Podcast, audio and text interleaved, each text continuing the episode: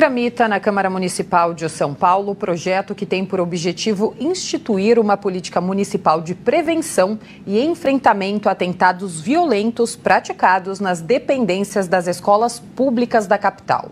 Para prevenir e enfrentar os atentados violentos nas escolas, é preciso da atuação do poder público. E aqui na Câmara Municipal de São Paulo tem um projeto de lei em tramitação que trata sobre esse assunto e a autora é a vereadora Cris Monteiro. Bom, o meu projeto, ele é um projeto que estabelece, elenca um conjunto de medidas justamente para a prevenção e o enfrentamento desses atentados violentos, né?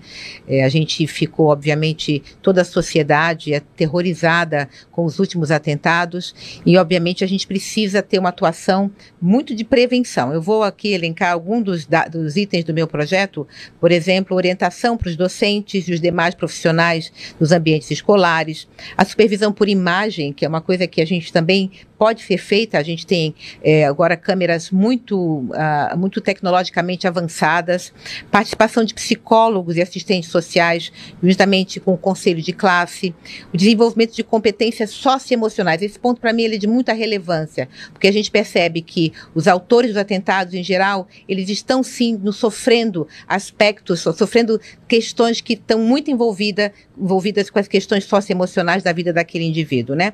E, obviamente, tem uma questão aqui muito importante que é o compartilhamento do prontuário eletrônico com o histórico acadêmico dos, dos alunos de uma escola para outra. Então, a gente acredita, eu acredito na realidade, que todas essas medidas podem sim prevenir e o enfrentamento, né, ajudar no enfrentamento na violência contra as, as escolas municipais da cidade de São Paulo.